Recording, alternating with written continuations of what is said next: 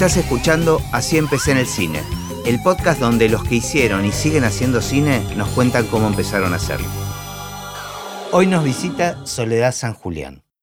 En verdad te- estamos diciendo hoy nos visita y nosotros te estamos visitando a vos de alguna manera, ¿no? Porque estamos grabando en el contexto del Festival de las Alturas en Jujuy.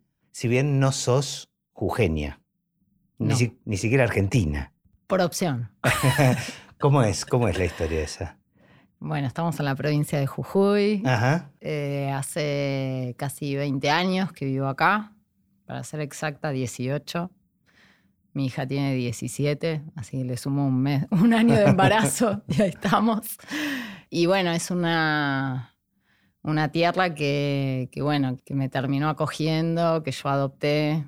Pero ¿cómo llegaste? Pues naciste en... Nací en México durante Ajá. el exilio de mis padres. Eh, volvimos a la Argentina, retornamos muy enseguida, como a los dos años, Ajá. eh, para, bueno, ser parte de la vuelta a la democracia, que era algo muy importante para ellos. Y después viví toda mi vida en Avellaneda, soy hincha de rojo. Mira. Iba a ver al Bocha de chiquita y a los 18 elegí ser argentina por opción, pero bueno, mantengo la nacionalidad mexicana también. Bueno, bueno, después vamos a ver cómo toda la recorrida, pero este, cómo fue la presentación y dije, hoy nos visita y me hizo ruido de forma inmediata. Quería, necesitaba aclarar eso. Bueno, la primera pregunta que le hago a todos los invitados eh, es, ¿cuál es el recuerdo más remoto que tienen en relación al cine o si tienen noción del momento en que registraron el cine o algún recuerdo infantil en relación a eso? Wow. Alguna vez me, me hice esta misma pregunta porque la primera peli que, que hicimos junto con Lucas Brunetto para recibirnos en la escuela de cine eh, se llamaba Cine, Dioses y Billetes Ajá. y era sobre las antiguas salas de cine de barrio, convertidas hoy en templos, bingos, Claro. estacionamientos. Tuviste que hacer un viaje ahí. Y hice un viaje por todas las salas eh, de todo el partido de Avellaneda. Eh, yo viví toda mi infancia en Avellaneda hasta la adolescencia. Entonces fue muy fuerte en ese momento porque fue reencontrarme con esos cines a los que había visitado cuando era chiquita, que me llevaba mi abuelo. Eh, de hecho, lo hicimos participar en la película y, y bueno, y era como encontrar en estos espacios eh, no sé, una parte del pullman, una parte de, de- de las entradas, el viejo proyector hecho todo como pe- arrumbado, pequeñas cositas que, que- Eh, que aguantaron el cambio, que digamos. sobrevivieron, o el cartelito de prohibido salivar, Ajá. bien, bien de, bien de Como que lejos. ahora, ahora se permite salivar, evidentemente, Ahora sí, ¿no? tirar la coca, todo acá, ¿no? Em, pero el prim- el- la verdad que tengo un recuerdo muy loco de, de cuando era chica que em, mi abuelo me llevó, creo que había sido el Lorca, el cine Lorca de la calle Corrientes, a ver ET. Como es increíble, como Es el recuerdo de muchos. de muchos, de muchísimos. Sí, y me acuerdo, pero no tengo el recuerdo que tienen la mayoría de que se pusieron re contentos, no sé, que, que te fascinaba la película, que sí me acuerdo obviamente al final gritar y toda la sala, todos los niños gritando. ¿no? Cuando suben las bicicletas, esa parte fue como maravillosa y dije, ay, bueno, esto está buenísimo.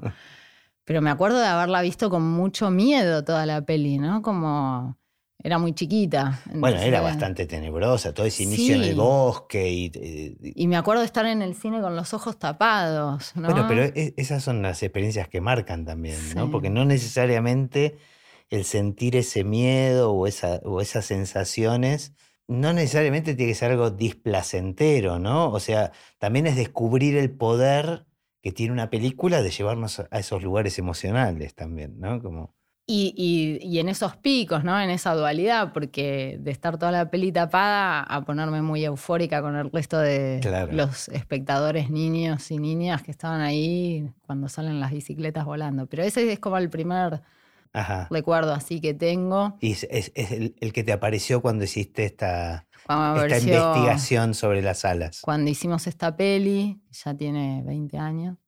Y sí, y dedicarme a esto, bueno, tuvo mucho que ver mi padre. Bueno, pará, Pero- pará, ya vamos a llegar. Me decías que era una actividad, ir al cine era algo que hacías con tu abuelo. En ese momento sí, sí. Igual en casa siempre se vio mucho cine. Eso te iba a Mis preguntar. viejos con son los- muy cinéfilos. Ajá. eh, ¿Y, y con alguna actividad relacionada a lo No. cultural o, no, o nada, artístico? Nada, na- ninguno venía del palo artístico, para nada, ¿no? Pero sí, mi tía es dramaturga, es una actriz mexicana muy reconocida y, y dramaturga, entonces, bueno, había, siempre hubo como una beta medio artística en la familia materna, pero no, de, así en el núcleo más cerradito de la familia. Ahora, acento mexicano no te quedó nada, Nada. ni medio. No, pero sí cuando me pongo a hablar con algún mexicano, Enganchás. enseguida. Ah. Es como que. Bueno, an- antes de empezar a grabar, hablábamos de que tampoco tenés un acento jujeño, pero tampoco porteño. O sea, no, porque me sale el meta, ta, Claro. este que usan acá. También tengo una hija que tiene 17 años, jujeña, entonces es como, bueno, está todo el tiempo en casa. Bueno, ¿y qué te pusiste a estudiar cuando terminaste la secundaria? ¿Sabías lo que querías hacer? O sea, eh, eh, ¿apareció la posibilidad de hacer cine enseguida como, como una opción de... Y te diría que casi la única, porque mis opciones en- a los, cuando estaba en el secundario en el último año, haciendo la orientación vocacional, había dos. O astronauta Ajá. o me dedicaba al cine. El- el- elegiste la más cara. Eh, digamos que elegí la que creí que iba a ser más simple, hoy lo empiezo a dudar, pero Hoy ya no hay duda. hoy ya no hay dudas, creo. Creo que es mucho más fácil ir al espacio que hacer una película. Eh, pero sí, estaba con esas dos opciones. ¿no? Pero yo no puedo creer que un test de orientación vocacional te dé astronauta. Nunca lo escuché en mi vida. o sea, es una opción, evidentemente. Evidentemente lo, lo tenía como muy como una opción, qué bueno que no, este, qué bueno que me dedico a lo que me dedico, eh, con, todo el, con toda la dureza ¿no? Sí, que es sí, dedicarse sí. al cine, pero muchas veces, pero también es muy satisfactorio. ¿Y dónde te metiste a estudiar? En el IDAC de Avellaneda, con, Ah. los sobre- con los que hacen cine de pobres. Ajá. Y ahí uno aprende a hacer cine de pobres, ¿no? Es como. eh, siempre me acuerdo que la, la Escuela de Cine Nacional, la ENARC, tenía, no sé, ya tenía cámaras digitales, tenía un Avid, y nosotros todavía estábamos con la M9000 de Panasonic y de Moviola Moviola. Claro. La tecnología llegó muy tarde a, a Avellaneda. Pero teníamos los mismos docentes. Yo llegué a tener al Negro Ríos. Este, no sé, Avellaneda tenía una, una mística. Me parece que cualquiera de los que pasamos por Avellaneda te dirán lo mismo, ¿no? Es como una escuela que era un poco, sobre todo era el, fue muchos tie- mucho tiempo, no sé ahora, pero muchos muchos años fue como un templo de- del quehacer documental, ¿no? Sobre todo el documental, más que la ficción. Sí, porque arrancó siendo una escuela de cine documental, la primera en el país, no había. Ajá. Eh, estaba el gordo Hermida en ese momento. Y bueno, también ¿no? tenía que ver con, como, con toda una parte más social y no tan industrial, o sea, como una mirada más social y no tan industrial del cine. ¿Y lo elegiste por eso o porque no encontraste otra opción? un poco como llegué al IDAC fue medio de, de- ahí sí fue medio de, de casualidad, porque en realidad eh, entrabas con un examen de ingreso, había intentado en la NARC, no había entrado, y en Avellaneda quedó afuera por dos. Y como ah, al- también eran cupos limitados. claro, entraban 50 personas y pone- yo saqué el 52. Claro. En realidad saqué el 56. Se fueron bajando y a lo largo de un mes Te había, me dije, claro, y fue, wow, buenísimo, entramos. ¿viste? Porque si no, no sé qué iba a hacer. Yo era la NASA. ¿Y sabías que querías dirigir? No, no, ni sabía que quería dirigir y mucho menos producir. Yo me, me autodeclaro productora y documentalista. Eh, no me considero directora, la verdad. Ajá. Empecé con el documental porque tenía que ver con, con la formación y también con la orientación que, que elegí y con los primeros trabajos que. ¿Y en la escuela se, se armaban equipos, se di- distribuían roles? Sí, totalmente. Y ahí descubrí la producción. Y, y la descubrí no porque tuviésemos clase. La verdad que en cuatro años de carrera casi ni tuve producción como materia, eh, porque los que lo daban no, no la daban, Mm, Claro. o no se le daba importancia, o todo estaba resumido a servir café.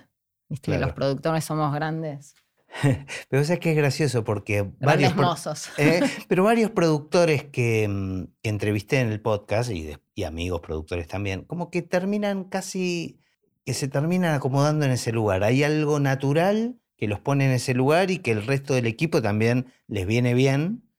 Y es, es como ese, es co- es como instintivo, te diría, ¿no? Totalmente. Y O sea, lo- descubrí que era eso.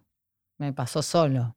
Yo dije, esto, esto me sale fácil. Esto, digo, no, no estoy diciendo que sea fácil producir no, para no, no, nada, no, ¿no? no, pero en- encontraste como un lugar dije, donde esto me- te es- fluía. Claro, esto me calza el zapato, no Ajá. sé. Eh, de hecho, ahora por ahí un poco menos, pero me cuesta mucho dirigir.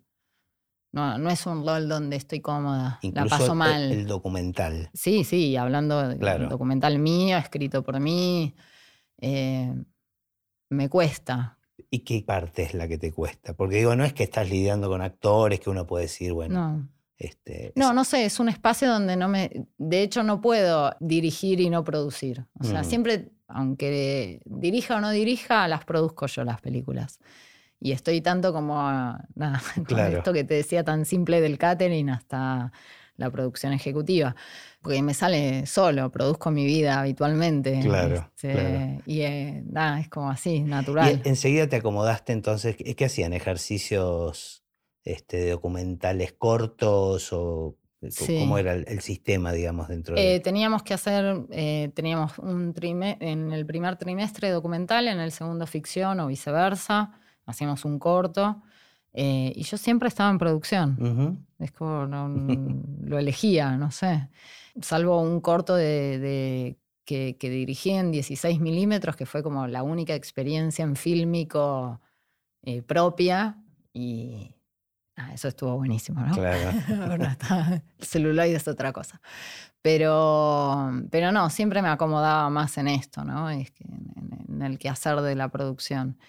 Pero bueno, cuando llegué acá y Acá- empecé acá acá, a hablamos- Jujuy ¿Y cómo llegaste acá?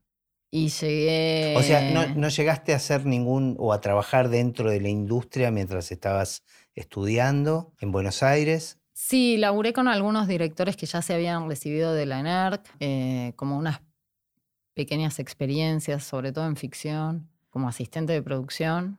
Después, en algunos casos, era tan mala la producción que terminaba haciendo la jefatura sin saber que estaba haciendo la jefatura Claro. y sin cobrar como jefa de producción, obviamente, ¿no?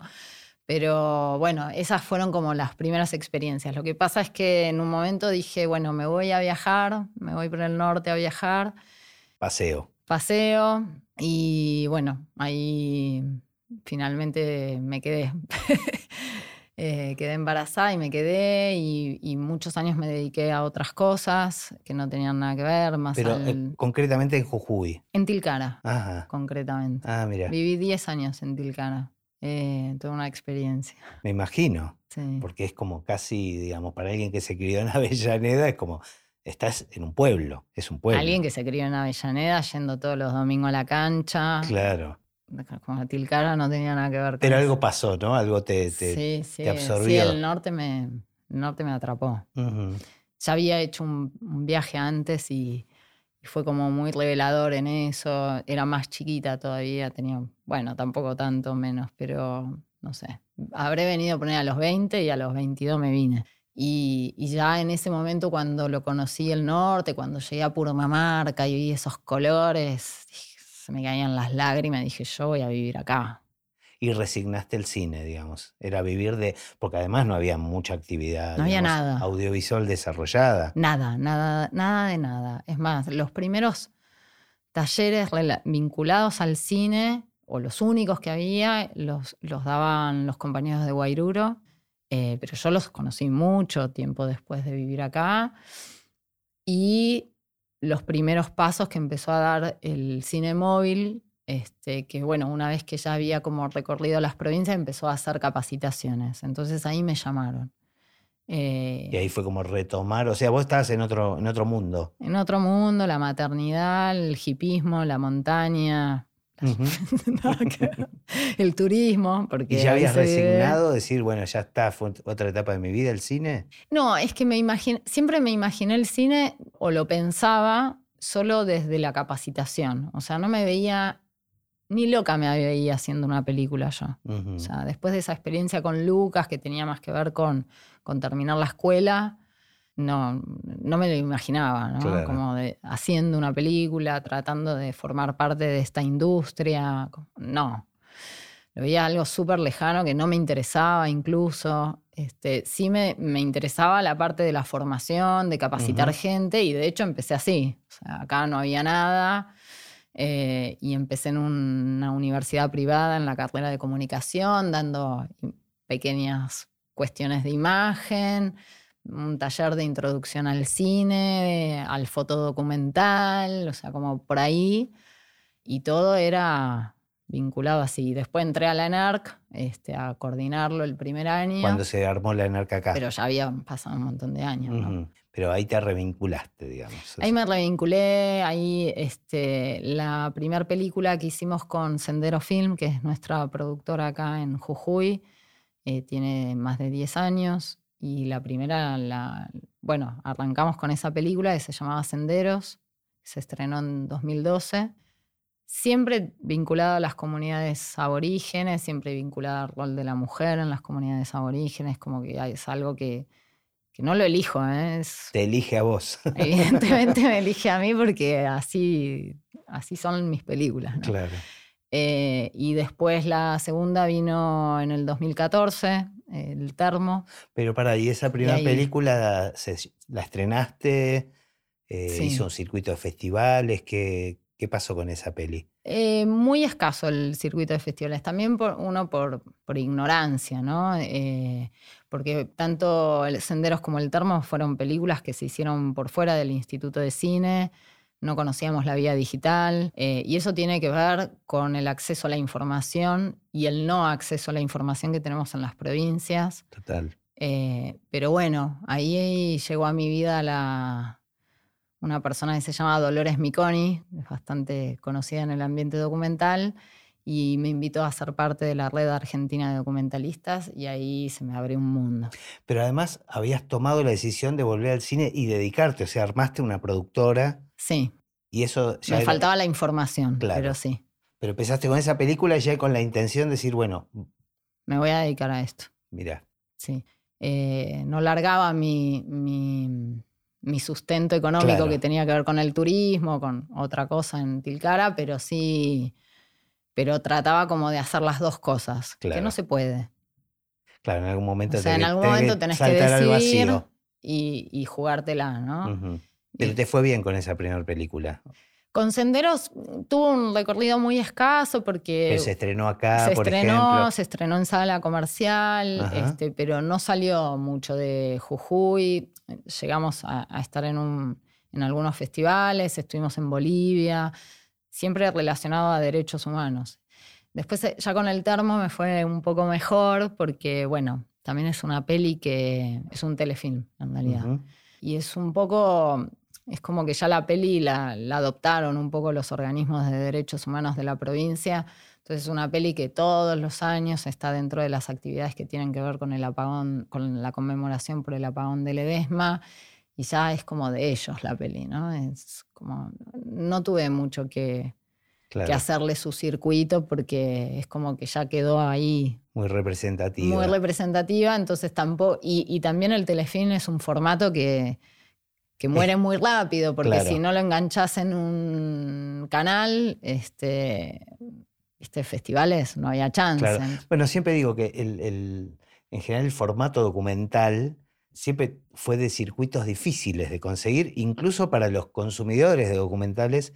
No, no tienen mucho, hasta ahora, me parece que ahora las plataformas le juegan muy a favor a los documentales, los que pueden acceder, por supuesto. Los que pueden acceder, sí. Pero es innegable que, o sea, hay gente que está aprendiendo a consumir documentales gracias a las plataformas de alguna manera. Sí, ¿no? en En- eso coincido. Y hay series documentales, digo, hay- me parece que eh, encontró un lugar ahí. Sí. Lo que pasa es que el cine independiente no llega ahí. No, claro, bueno, eso le pasa a todos. Eh, o Eso sea, nos pasa a todos sí, sí. nosotros. Sí. en el caso del termo tuvo su circuito por otro lado, ¿no? Más de- que son las y, televisiones muy, locales. y muy local también. Claro, eso, Es los, como- los- los son, do- canales locales. son dos pelis muy, muy locales. Al termo le fue un poco mejor, pero también donde, en los festivales donde entraba como mediometraje. Y también eran pelis que fueron hechas con muy, muy poco dinero porque ni siquiera pasaron por el Instituto de Cine. Eh, entonces fueron muy voluntariosas y eso se nota. Te puede gustar, no gustar, pero eso se nota, ¿viste? Cuando tenés un mal sonido, una mala imagen, es así. Sin eh, embargo, te sirvió a vos para afianzarte también, ¿no? De alguna manera, me imagino. Sí, totalmente. Y en el medio, además, produciendo a otros directores, directoras. Entonces, en un momento, como no me daban los puntajes en el Inca para presentarme a, ficción, Y, como el documental es un espacio que, manejo, que, donde me siento cómoda, donde conozco, empecé como a producir documentales de otros y de otras la mayoría siempre en la misma línea, ¿no? De mujeres empoderadas. y después... Bueno, digamos que es una temática emergente necesaria, ¿no? Es como que es inevitable. Sí, sí. Inevitable es la palabra. Necesaria, como dijiste. Y mm, sobre todo de mujeres que no, que no tienen voz. No, y en estas zonas, ¿no? Como de más, mayor aislamiento y... Total. Y después no... ¿Y, cómo, cómo, te sentiste produciendo para otros? Porque también era de alguna manera tus primeras experiencias con eso. O sea, venías, por más que hayan sido dos documentales, produciendo para vos misma. Sí, y han sido de mucho aprendizaje, sobre todo, porque mm, no en todos los casos he trabajado con directores eh, serios que entienden el funcionamiento del cine, la verticalidad del cine, hay como mucha ignorancia en esta región con respecto al cine y, cómo se hace, al quehacer del cine. En muchos casos lo que me pasó es terminar sintiendo que uno es un, o sea, uno se transforma en un, eh, en alguien que solo proporciona recursos y nada más lejos que el rol del productor en eso, ¿no? Digo, yo a mí me gusta involucrarme en el proyecto desde el desarrollo, pero pareciera que cuando conseguís la guita ya solo sos útil para eso, para algunas personas. Pero bueno, ha sido un aprendizaje también para que en algún momento sabía que iba a llegar la posibilidad de poder elegir con quién trabajar. que hasta hace poco no. Claro. Pero me quedé pensando en otra cosa. Eh, hace poco estuvimos en el Festival de Tucumán también. Me llamó mucho la atención nunca me imaginé que podía ser tan relevante la, importancia de la aparición de las escuelas de cine, ¿no? Así como el Enarca o...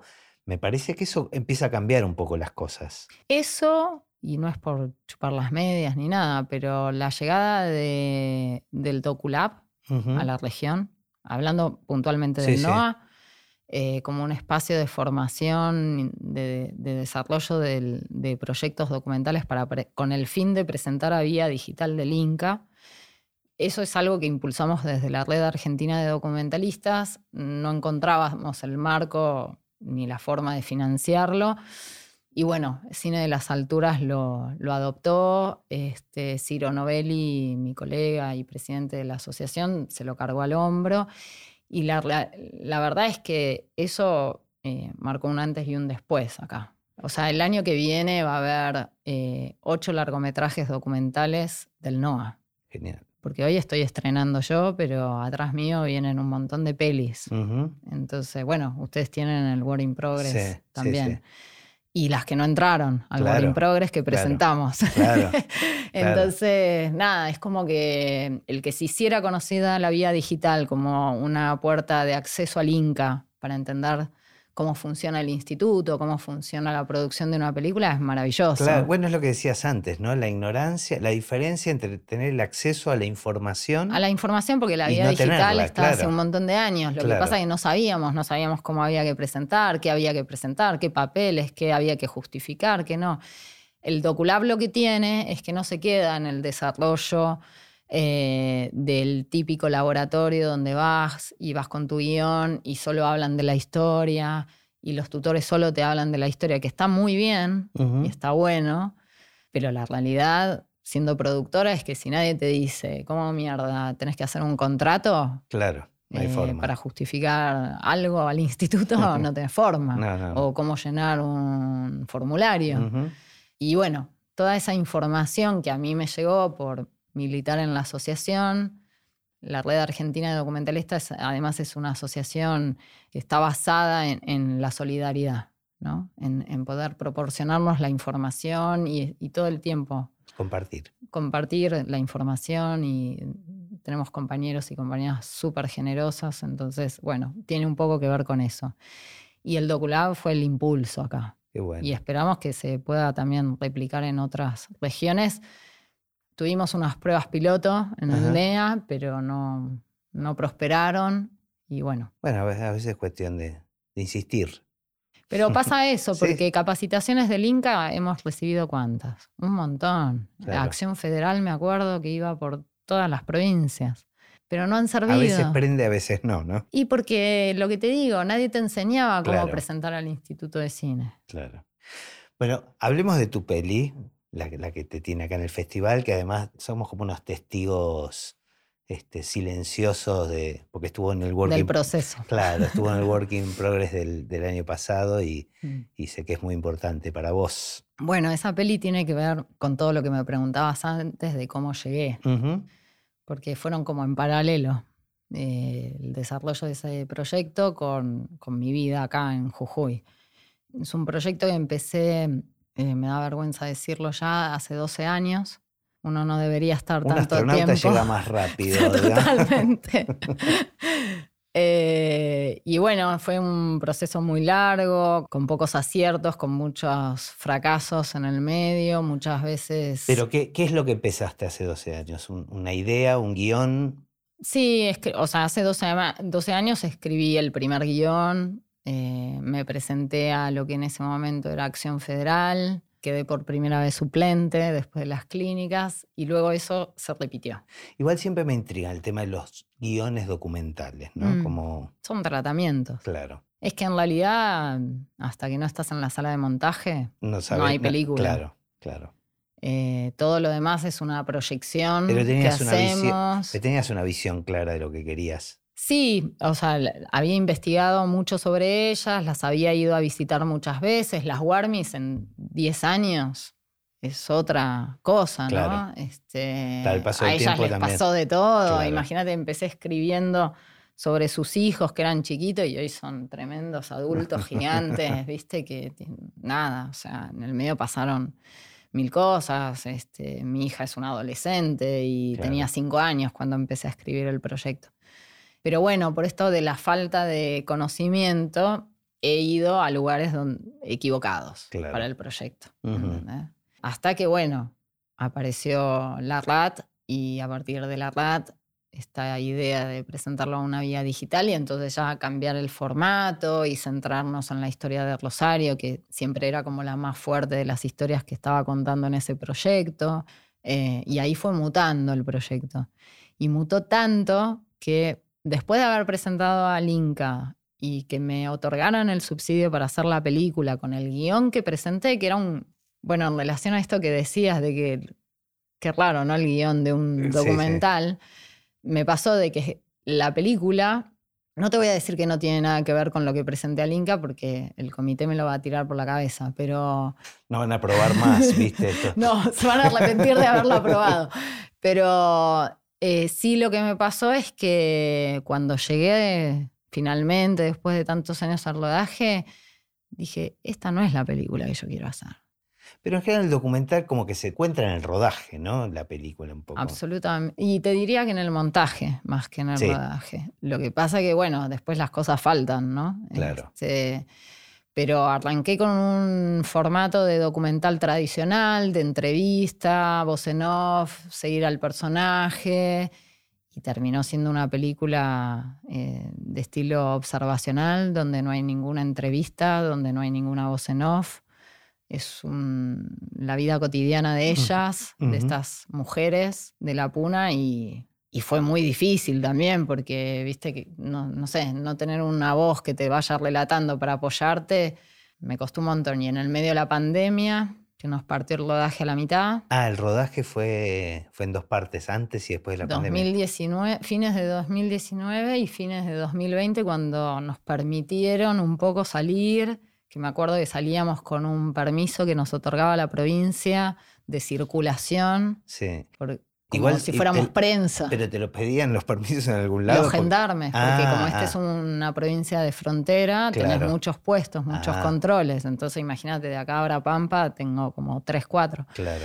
Sí, o sea, todavía no estaba así la- tan Y levantada. las condiciones del territorio también, ¿no? Complicadas para. Y para allá, imagínate, estaban en La Puna, habían tenido un brote muy importante que fue uno de los primeros que hubo en el país, por lo cual, ¿De COVID? sí, Mira. Que entró por Bolivia y el epicentro fue en Abrapampa. Entonces se había muerto mucha gente, mucha gente de la Asociación de las Guarmis. Eh, entonces, obviamente, estaban todas con barbijo, aunque Claro, estuviésemos al aire claro. libre y todo. De hecho, por ese motivo también fue la primera provincia que se cerró antes que el resto del país. Entonces había como mucho temor. Muchas veces me dijeron no, porque mirá, está complicado. O sea, como que Claro. tuvimos que suspenderlo muchas veces. Y bueno, y después hacer todo el montaje en plena pandemia, la distancia, el... Y eso lo hiciste acá. Sí, pero con aportes de otras provincias. O sea, yo digo que la peli, si bien es producción jujeña, es una peli federal, porque Ajá. tiene apor- la corrección de color se hizo en Salta, la dirección de sonido y la mezcla final en Mendoza. Eh, la música se hizo en Buenos Aires. Tuvo como así aportes de, de otros y otras compañeras Bien de federal. provincia. Bien federal, sí. Bueno, y si bien el podcast es como medio atemporal, porque digo, ahora estamos en, en el contexto del Festival de las Alturas, pero capaz que esto lo escuchan dentro de varios años, espero que así sea, que algunos- Ay, ojalá. Eh, Mis nietos. pero el, el- el estreno de la peli fue anoche. Contame de eso porque sé que fue especial. Fue muy especial, sí. Eh, ayer empecé, al final me llevé lo que quería decir, me lo llevé escrito porque estaba segura de que me iba a olvidar todo. Ajá. Menos mal que lo hice. Primero porque la sala estaba llena y la verdad es que después de pandemia, eh, siendo un documental que Sí. habla de la puna, digo, más allá de que sea una peli local, pero... No, y además estrenar una peli ya de por sí. Es Claro, como- pero nunca me había es como pasado. llegar a la luna, ¿no? Con, con mis otros proyectos no me pasó, digo, Claro. de tener una sala llena, en, en un buen cine, que sabes que se va a escuchar y ver bien. Fue muy emotivo, muy fuerte, y estaban las Warmis. ¿Y cómo les pegó Con- a ellas? con- Estaban todas muy emocionadas. Imagínate que ahí eh, la mayoría nunca había ido al cine y estaban con sus familias, ¿no? Viendo esto que además, imagínate, hace 12 años que la primera vez que fui al... a- lo dijo incluso Rosario después al término de la película, dijo... Este, Soledad venía, cuántas veces le cerré la puerta más o menos en la cara, como, o le decía que no, que tenés que volver otro día. Y nada, volvíamos a viajar seis horas para ir y volver de Abrapampa sin nada, una desilusión total.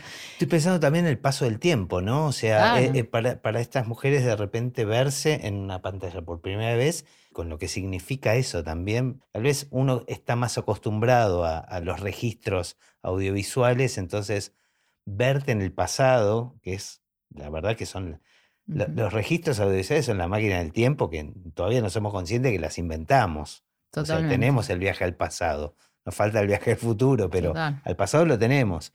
Eh, para alguien que no tiene un- una cosa más habitual con, con esto, debe haber sido fuerte, ¿no? Sí, porque además, incluso ella lo decía ayer, que mm, la primera vez que fui hace 12 años y le dije, Rosario, quiero hacer una película sobre ustedes, no me dio mucha bola, porque también son mujeres que están muy acostumbradas a que las filmen, pero nadie hizo una película sobre Claro, ellas. Y claro. menos así, de este estilo. Claro. Eh, siempre era como, bueno, ponete el cassette y empezá a contar cómo conformaste la asociación, cómo fuiste a Harvard, cómo te nominaron al premio Nobel. Chau. Esto era la vida. Esto era la vida cotidiana. Mm. Eh, la película en eso creo que lo logré, eh, es muy íntima.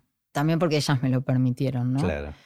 Pero bueno, en esos 12 años fue también ganármelas y creo que hasta ayer nunca me creyeron que había una película. Ayer algo cambió. Ayer algo cambió totalmente, no sabes. Eh, Rosario es una, es una persona dura, porque la vida la ha hecho Ujú. dura, me imagino, ¿no? Y tener como ciertos comentarios de ella que me ha hecho, que digo, ya está, te Claro, toqué el corazón. Claro. qué bueno, qué bueno. sí, qué y eso es lo más gratificante, ¿no? Sí, no he parado de recibir mensajes, no solo de cariño, porque hay mucha gente que, que me quiere en esta provincia y que que se pone, hay muchos alumnos que he formado, digo, Claro. eh, porque arranqué así, eh, y estaban contentos y contentas, pero lo que pasó ahí con ellas es, es otra cosa, y gente que no me conocía, que, que nada, que le gustó mucho la peli, y bueno, eso es ¿Y cómo sigue la Ah, cosa está ahora? buenísimo. ¿Cómo sigue? Ah, queremos un premio. Ah, ya que no nos dieron el Work in Progress del año pasado. este, ¿Cómo sigue? Bueno, ahora para nosotros era muy importante estrenar acá Ujú. Eh, y no hemos mandado a otros festivales ah, hasta Ah, esperar qué claro. pasaba acá. Y ahora, bueno, ver el, el circuito que continúa con el Inca para el estreno este, nacional en Buenos Aires, que eh, esperamos que sea el año que viene, Ajá. y empezar a enviarla a los festivales, empezar a hacer ese laburito de hormiga y, bueno, ver en Ventana Sur qué posibilidades tiene con alguien, ¿no? Que lo maneje. Claro. ¿Y nuevos proyectos? Sí, eh, porque en realidad ya quiero dársela a alguien la película para, que se ocupe, para- para, para ocuparme yo. de- sí, claro. o sea, yo creo que llega un momento que, Hay que más soltarlas, esta, ¿no? claro. Tantos años como ya. Ayer ya me quedé tranquila de que gusta la peli, porque además no se la había mostrado a nadie. Ahora estamos con, bueno, con varias películas en producción. Tenemos una empresa nueva dedicada al cine de ficción acá en la provincia que se llama La Dama Cine y empezando a, a meternos en la ficción, que es algo nuevo para la región también, porque la verdad es que acá no se hace cine eh, de ficción. Y bueno, mi próximo documental se llama Mojos, es un proyecto que ya viene de hace cuatro años en desarrollo. Estuvimos hace muy poquito en Bolivia Lab, nos ganamos el incentivo, el premio para ir a Málaga el año que viene. Qué bueno. Sí. Y bueno, quedamos tan entusiasmadas que con la codirectora y coproductora, socia, mi hermana del alma, Ajá. todo, en- decidimos cambiar los pasajes y nos fuimos directamente a la selva, a la Amazonía boliviana, que es el lugar donde se desarrolla este documental, a filmar lo que fuera para un teaser. ¿De qué, ¿De Y- qué va el documental? el documental Mojos es sobre la vida de Raquel Maldonado, que es una mm, eh, directora de orquesta y concertista paseña, que, bueno, cuando tenía 25 años, ahora tiene 45, se fue encomendada a la Amazonía boliviana, específicamente a San Ignacio de Mojos, a hacerse cargo de una escuela, un instituto de música barroca eh, que funciona ahí, que forman qué dos, loco, ¿no? Forman 250 alumnos indígenas de todas las edades De con música barroca. con música barroca, pero mixturada con la música nativa. Entonces, cuando ella llegó allá, entendía que se estaba perdiendo esa música que había sido heredada por los jesuitas y que habían heredado los, los indígenas. Tras la expulsión de los jesuitas les había quedado, pero como ellos no sabían leer eh, música, lo que hacían iban transcribiendo las partituras como si fueran dibujos que copiaban. Claro. Pero claro, con el paso del tiempo y la humedad sobre todo Se de la zona, los papeles se iban rompiendo. Mm, Entonces no les quedaban registros. Entonces empezaron a transmitirlas de forma oral, lo cual fue mixturándolo. claro. Cuando Raquel llega, ahí había un vasco que se estaba haciendo cargo de todo lo que tenía que ver con, con la gestión de, de los recursos para que la escuela siga sobreviviendo. Bueno, obviamente se enganchan, son pareja hace 25 años. ¿Y es, es un lu- lugar de difícil acceso? Muy. Si Ah. te cuento toda la travesía que hicimos para llegar, no me la crees.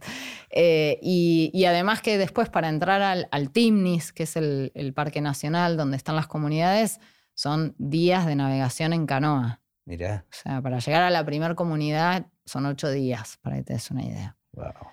Eh, sí, es Menos como mal un que no te lugar... hiciste astronauta. No, qué bueno me dediqué. Te juro que en, en un momento me sentí Herzog arriba de la Claro, bueno, era- dijiste Amazonía y Claudisky. una escuela ahí, claro, dije, esto es Herzog. es- Sí, total. Estábamos las dos en la canoa con la cámara y el sonido y éramos Y en cualquier momento un flechazo. Herzog y Klaudiski. Eh, bueno, y ellos lo que hicieron es que cuando rescataron todas estas partituras, lograron convencer a los ancianos para que se las dieran y no se perdieran. Con eso conformaron el archivo eh, misional de Mojos, que hoy se nutre de 16.000 partituras, Wow. de todo lo que rescataron ellos. ¿Y registros sonoros?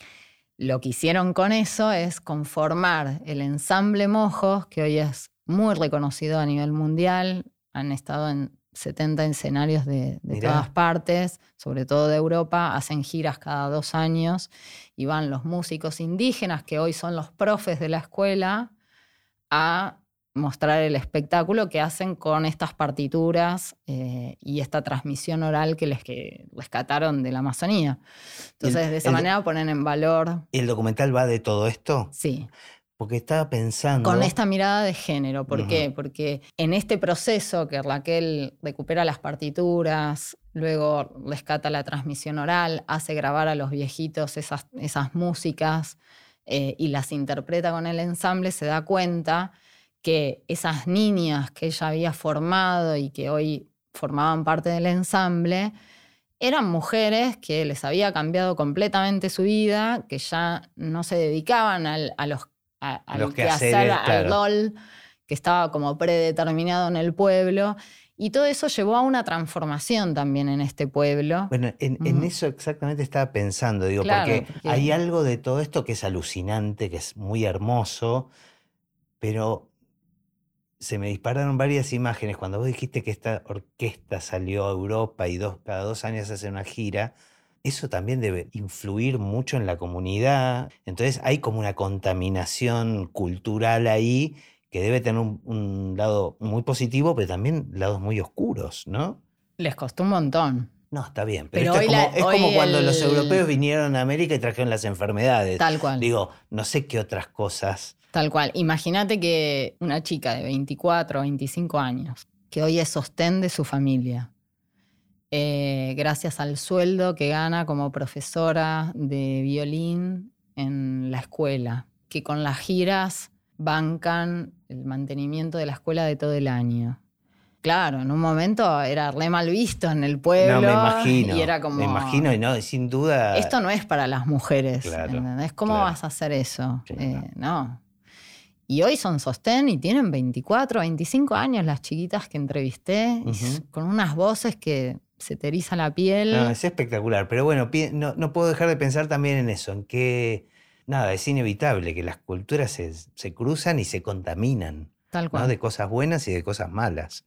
Y el, y el pueblo los, los- o sea, ya es de ellos, ¿viste? Es como en el pueblo ya, no sé, vas a comer a un lugar y ya te hablan de mi escuela, nuestra escuela, Claro. eh, nuestro ensamble. Les costó un montón, pero claro, cuando triunfaron afuera, salen Claro. en todos los medios internacionales, eh, porque además tienen un sistema que está muy piola, que una vez que terminan de formarse en la escuela, este vasco les consigue la beca para que se vayan a perfeccionar en España durante tres años, con la condición de que Tengan tienen que volver. que volver para ser profes en la escuela Ajá.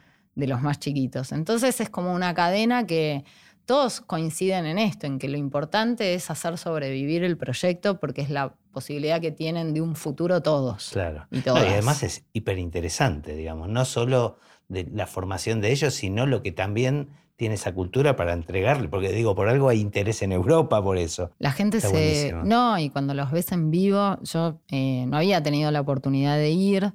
Llegué a este proyecto porque eh, mi, mi hermana del alma, Marilina Calós, es violinista, concertista y había hecho hace una experiencia muy larga, los había visto en el Teatro Colón, quedó tan flasheada que dijo, me voy. Al mes se había ido a la selva a vivir con Raquel Ah, verá. y, y de- pasaron un montón de años y ella volvió con un montón de fotografías y sonidos grabados y yo. Y yo le dije, bueno, Mari, algún día tenemos que hacer algo con esto. Pasaron un montón de años. Cuando yo decidí dedicarme a esto, fue cuando le dije, bueno, ahora llegó el momento. Mira. Bueno, última pregunta que es también común a todos los invitados. ¿Qué pensás del futuro del cine? Qué pregunta complicada. No complicada, muy fácil de responderte. La verdad que el- el- el- te diría que la Argentina es incierta, pero el cine es muy incierto hoy para nosotros. Lo primero que espero es que la Cámara de Senadores apruebe la prórroga y no se nos corten las asignaciones específicas para el fomento. Es lo, lo primero y lo inmediato. Ujú. Y después lo que espero es que va de la mano es no tener que estar uno todo el tiempo militando, todo el tiempo cuidando, todo el tiempo protegiendo y que podamos dedicarnos a, a lo que amamos, que es hacer, ¿no? Porque yo estoy muy involucrada en, la militancia audiovisual y, sobre todo acá del NOA y, es a veces muy agotador, muy agotador que te quita mucho tiempo, ¿no? No sé, en varias oportunidades me propusieron ir al consejo asesor y realmente es algo que, lo hago desde la periferia, ayudar, asesorar, acompañar a los compañeros y compañeras, pero la verdad es que no más no, ¿viste? porque, seguir haciendo. porque no te queda tiempo, ¿no? Es como. Así que espero eso, tener un país donde sea valorado, sobre todo el cine documental, que es tan bastardeado, eh, y que tenemos una ley que es modelo, la cambien o no, va a seguir siendo modelo. Eh, muchos colegas de afuera nos envidian por los fondos que tenemos, por la posibilidad que tenemos de hacer cine bueno, que no tengamos que estar todo el tiempo, che, no lo toquen. claro. Eso es lo que espero. Bueno, pero muchas gracias, un placer. A ustedes, me encantó.